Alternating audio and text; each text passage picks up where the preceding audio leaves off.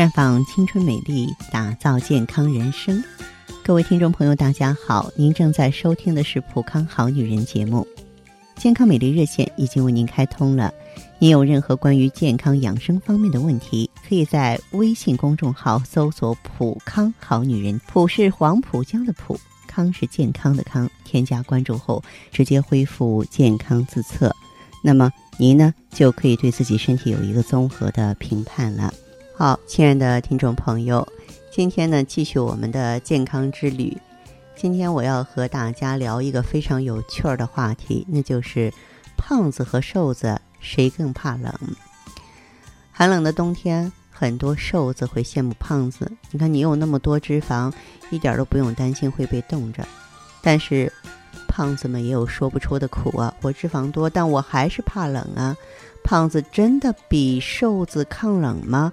胖子和瘦子到底谁会更怕冷呢？今天我们来好好的说一下。那么，其实呢，无论是胖瘦，人啊都是冷不得热不得的。我们知道呢，体温过低或是过高，都会对人体机能造成影响。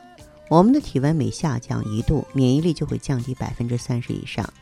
免疫力是保卫人体健康的盾，免疫力一旦降低，什么感冒啊、肺炎、支气管炎、风湿病、溃疡性肠炎这些病就会找上门来。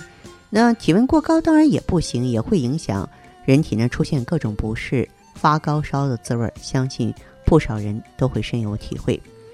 为了避免体温过高过低呢，人体会通过这个体温调节啊，来进行呢产热或散热的动态平衡。那就是我们就是需要把体温控制在一定的范围之内。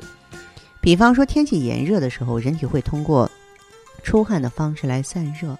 在冬天寒冷的时候，身体会通过囤积脂肪来保温，因为脂肪组织具有缓冲和隔热的作用，并且它可以燃烧供热。从这个层面来说，我们不得不肯定一些啊人们认为胖子不怕冷的部分理由：脂肪层可以保温呀。这对于胖子而言，就好像穿上了一层厚厚的棉袄，御寒能力应该会比瘦子好。所以说，胖子不怕冷，瘦子才怕冷吗？no，大冬天的，大家瞄瞄那些很胖的人，就知道他们有的时候抖的呀，比一般人更厉害。肥胖的人呢，吃的多，动的少，他们体内脂肪量多，但是肌肉含量却不多。肌肉的血液供应丰富，每块肌肉啊都有自身的血液供应。肌肉含量低，血液供应就会受影响，这就使得胖子体内啊热量传达受阻。外界寒冷的时候，胖子也是会觉得冷的。一些肌肉少的胖子，甚至呢比瘦子还要怕冷。这是因为脂肪细胞的线粒体要比肌肉细胞的线粒体要少啊。所以我在这儿要给大家啰嗦一下这个线粒体啊。线粒体是细胞进行有氧呼吸的主要场所，是细胞中制造能量的结构。它就相当于一个打火机，碳水化合物、脂肪和蛋白质。三种供能营养素呢，就相当于这个打火机里头的燃油。胖子体内脂肪多，燃油够足，但是脂肪中的线粒体要比肌肉少，所以供热过程中，胖子缺乏了打火机。有燃油却没有打火机，火就打不着啊，无法产生足够的热量让人暖和起来。那么，跟肌肉量不足的胖子。啊，相对的是肌肉丰富的一部分瘦子，这些人吧，虽然瘦，但他们的代谢能力强，体内储存的燃油呢能够充分的燃烧，使他们拥有强大的御寒能力。最具代表性的就是健身教练、运动员啊。当我们穿着冬装在瑟瑟发抖的时候，你看着那些健身教练、运动员还穿着秋装，甚至穿着夏装，在哼哼嘿哈的做运动呢啊。